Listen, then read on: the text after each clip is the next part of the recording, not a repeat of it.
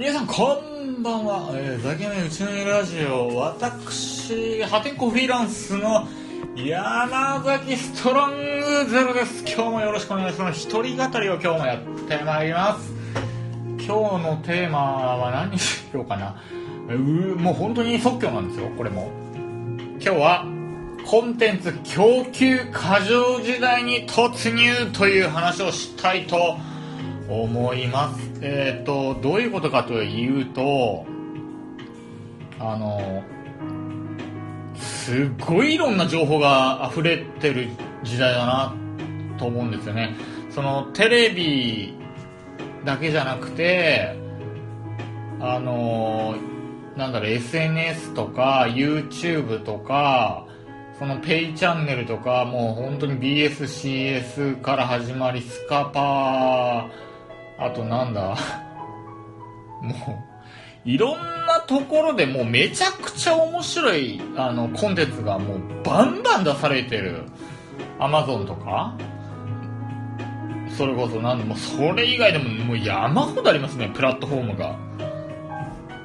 だからそんな時に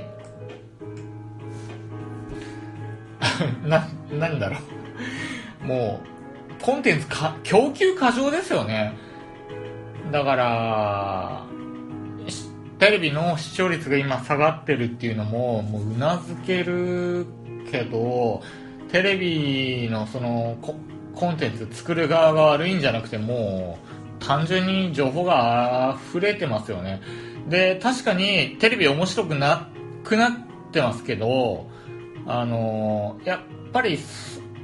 なんだろうなえー、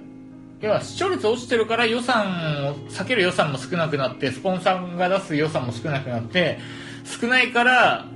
クオリティコンテンツのクオリティも落ちるみたいな。要はもう悪循環に陥ってますよね。でこの傾向ってはっきり言ってこれからもさらに突き進むと思うんですよね。あのー、要は個人でもその情報発信ができるようになってあのサラリーマンを続けながら、あのー、YouTube ですごい良質な情報発信をしてもう何十万フォロワーみたいな獲得してる超やり手 YouTuber もいるのでそんなのがもう山ほど現れてきてでなんだろうな芸能人もなんだろうテレビとかあの事務所にマージ抜かれるのをやめてもう自ら発信してもう自らマネタイズしようっていうのも増えてきましたよね。で自分はあのこのコンテンツ供給過剰時代で思ったのはあの今までの良質なコンテンツももうもう埋没していくなっていうのがあってですね。あのただでさえあのリアルうんリアルじゃないなあのオンタイム今の情報リアルタイムな情報が良しとされるので、クオリティ問わずですね。だから、昔やったドラマとか、ドキュメンタリーとか、番組よりも、まあ、そんなクオリティを比較せずに、とりあえず今やるものを欲するのが本能なのかなと思うんですよね。なので自分もうんテレビままだちょこっと見ますしあの過去にやったものを見るよりは今から生まれるリアルタイムなものの方に心奪われるるんですけどそれはもう誰しもかなと思うんですけどでもやっぱりですねあの41年生きてきて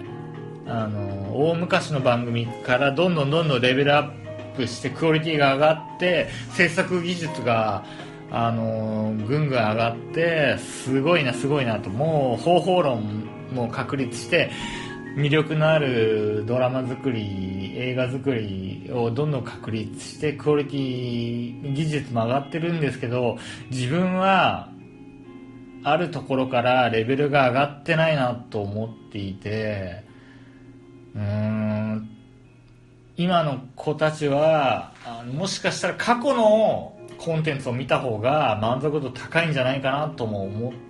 てます。あのだろうな。今本当に面白くないなと思っちゃうんですよね。ちょっと昔のコンテンツの方がなんか作り手の気概を感じられるなっていうのがあります。もし今若い子でそれが当たり前だと思ってたら今のコンテンツにもったいないなとは思わないんですけどちょっと過去のコンテンツも見て、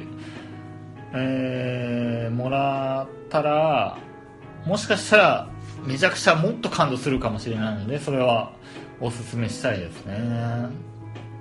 うん。でもなんだろう。なんだろうなんだろう。コンテンツ供給過剰時代ですよね。これは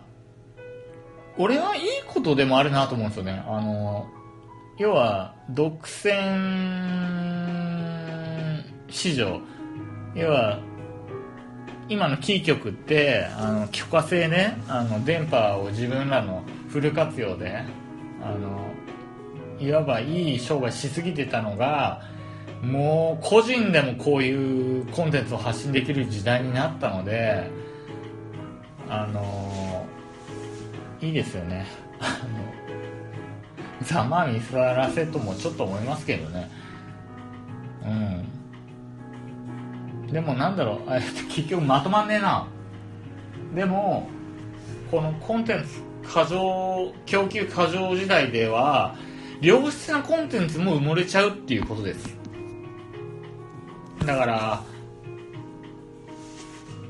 なんだろうな本当に情報が溢れててあの今テレビなんかつけるよりも YouTube とかで自分の興味あるものを見てた方がよっぽど楽しいのであの BSCS スカパあとなんだプライアマゾンプライムあと なんだ自分ちょっとついていけてないんですけどネットフリックスとかあアベマ t v もう毎日山ほど面白いコンテンツが垂れ流されてるんですけどそれをそれどころか SNS でもねもう本当にびっくりするぐらい良質なコンテンツが毎日毎日流されていてそれを知ることもできずに毎日過ごしていくんですけどいや本当もったいないですよね。今は本当にだからん何の情報を摂